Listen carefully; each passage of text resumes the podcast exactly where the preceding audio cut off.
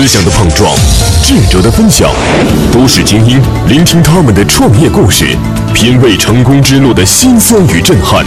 这里是八八二新闻广播，大型高端访谈节目《都市精英》，欢迎继续收听。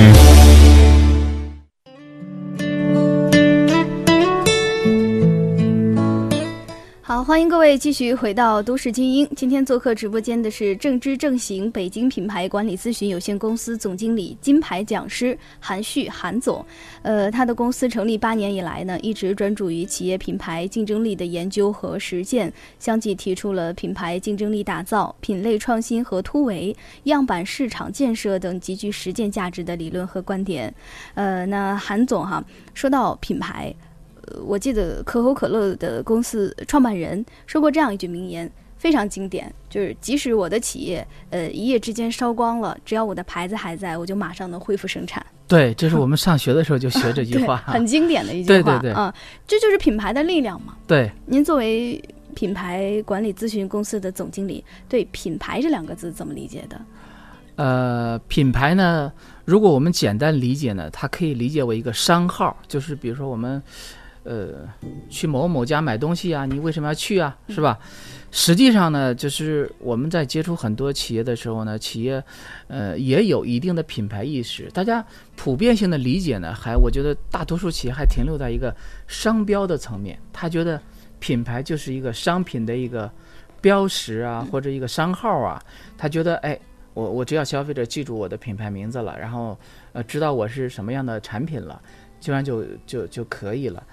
呃，包括我们今天很多人在谈的这个品牌的口号啊，比如说，呃，广告语是吧？这些这些东西，实际上呢，我们在做品牌的时候，我觉得研究比较深深刻一点，就是品牌品牌的东西包含了两个层面。第一个层面呢，就是消费者层面，就是你得知道，呃，你的产品、你的品牌给消费者提供一个。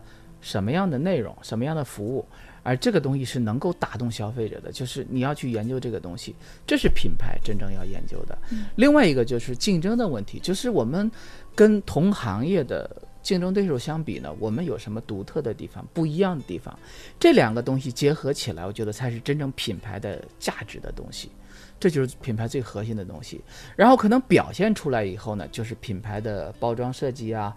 你的广告形象啊，还有你的广告语啊等等，其实最内核的东西，其实我们要抓住的。嗯，也就是说，品牌它不仅仅是一种产品、一种服务，更重要的是消费者对你这种呃你企业的认可。对，就是你看可口可乐说那个说呃，即便我的工厂一夜之间被烧掉了，我的品牌在我就能够再建一个厂子。为什么呢？品牌呃虽然说是由企业注册的，但实际上。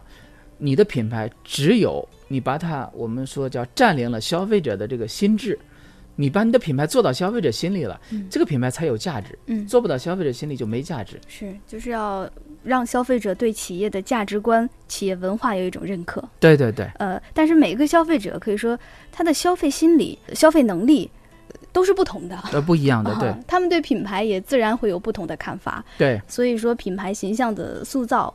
或者说品牌的定位就很需要，呃，专业的咨询公司来为企业来出谋划策。对对对，嗯，我们都说现在可以说是信息爆炸的时代，所以说相对来说，我们品牌传播是一定会面临挑战的。对对对，我们怎么样就是在品牌传播方面，我们怎么样做到让它来吸引消费者的眼球？呃，就是您刚才也说了，这个每个消费者对品牌会有不同的解读和认识。嗯，但是这个里面呢，其实一方面我们。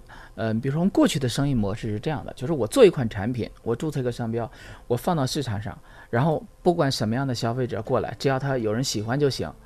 那今天呢，我们这个事情可能要反过来了，比如说我要瞄准哪一部分人群，比如说我是要卖给女性还是卖给男性，然后我是要卖给老年人还是卖给年轻人。其实我们在做品牌之前呢，就一定把我们的这个东西去规划好了。是要先有个定位吗？对，先有定位，就是我们的目标市场的选择。完了以后呢，其实，呃，一方面呢，对于品牌的认知呢是这个自然形成的；另一方面呢，最重要的就是今天我们要去塑造某种认知，就像呃，比比如说演艺公司要包装一个明星一样，比如说他走偶像路线呀，还是走这个实力派呀，他他是有这样的一个规划的。我们要引领大家的观念，对大家的对对这个某你个品牌的认知在消费者心里中，让他对你产生一种什么印象？啊，是你之前要有一个概念或者有一个规划出来的，嗯，然后再去做 塑造做传播呀，嗯去塑造啊，是这样的。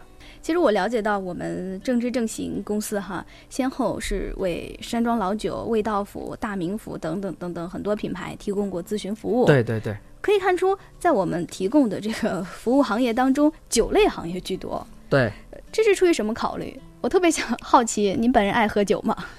呃，我本人还真是不爱喝酒，不爱喝酒，然后酒量也不好。啊那是出于什么考虑？酒类行业居多。呃，其实做酒是这样的啊，嗯因为我最早在广告公司做文案、做策划的时候呢，那时候酒类客户就比较多，嗯然后包括我做销售呢，第一份做的也是酒，然后后来做咨询呢，服务的也是酒类客户。嗯呃，其实就顺理成章的就在这个行业就越越越走越远。嗯然后当时还有一个背景啊，就是呃，因为过二零一三年之前呢，那个那个十年，我们说是白酒行业的黄金十年。嗯那十年里面呢，整个行业发展非常快。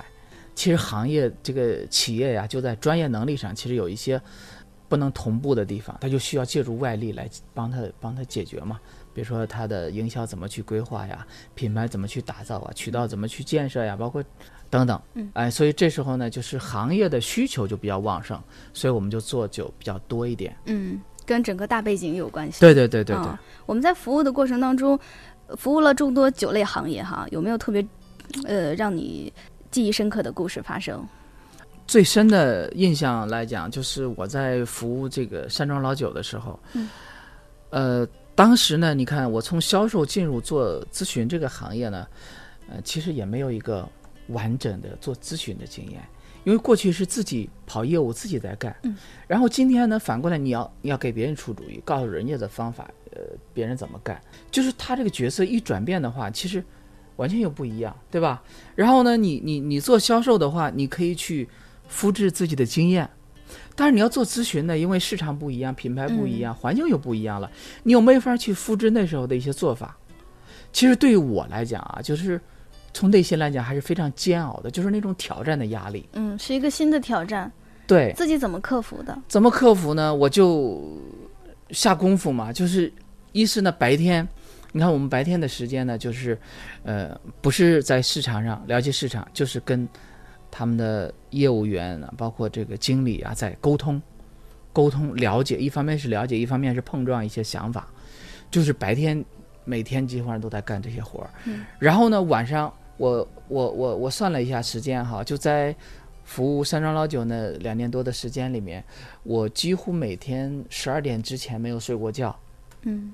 那基本上下班以后，我就回家，自己拿拿电脑，就在那个房间里自己坐着，就行把白天呃遇到的问题整理，然后然后把下一步要要推进的工作做成方案。嗯，就是真的是用心在做功课。呃，对，白天去聊去碰撞，然后嗯晚上自己再梳理、梳再总结、再做方案。呃，其实那时候，呃，虽然说累吧，但是挺有乐趣，干的特别有劲儿。乐在其中。对对对，嗯事后想想自己收获也特别大。嗯，最后客户满意吗？呃，客户呃挺满意的，应该因为那那几年我们做的这个市场业绩也非常好。嗯呃，有环境的因素，还有企业，我觉得，其实说到这儿呢，我嗯特别感谢这个山庄老酒这个团队啊，包括，呃，当时我来负责这个项目，然后呢，从公司的董事长尤总啊，包括江总，然后再往下面的，呃，办事处的每个业务人员，其实对于我来讲应该是挺支持的，嗯。啊，挺支持的。这种支持不光是说我们处的很融洽，而是说大家对你的建议也好，对你的策略也好，哎，就就能够给予信任，因为嗯。没做之前谁也不知道结果，嗯。但是大家说，哎，既然这个事儿这样这样思考的，那我们就这么干，嗯，然后当然结果还不错啊，结果还不错，嗯，对你的理念也很认同。对对对对对，嗯，可以说公司从零九年创立一直到现在哈，发展还顺利吗？呃，也是磕磕绊绊吧，就是呃，我们也需要很多方面在不断的积累。嗯。呃，第一呢，你比如说刚才说了，就是你要创业一个公司，不光是你有专业就可以的，你还有学会打理方方面面的一些关系啊。嗯。那我这个人呢，我就属于那种心智成熟比较晚的，虽然专业上呢，我觉得还可以，但是我觉得我的这个社交啊，包括这种。团队的管理啊，情商层面还是相对比较弱一点。情商层面，呃，对对对，嗯。另外一点很重要的就是我在带团队、在管理团队这方面，因为过去是没有这方面经验的。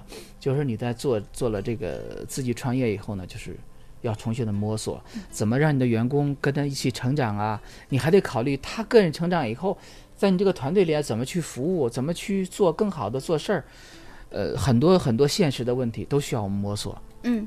呃，我们知道您是从销售开始，那个时候是自己单打独斗。对对对。现在成立公司之后，可能更重要的是一个团队的精神。对对对对。怎么跟团队来磨合？我们怎么共同进步？对。啊，还是一个新的，对你来说又是一个新的挑战了。对对对。嗯，可以说韩总哈，大学毕业之后一直是战斗在营销加实战的一线，然后做过不同的职务，然后创立了公司。在一三年的时候，你又开始投入到了新的领域。对，是吧？然后，呃，一六年十月份的时候，您要出一本新的书。对，具体是什么样的心路历程？呃，我们稍后要进一段广告，广告之后我们继续跟各位来分享吧。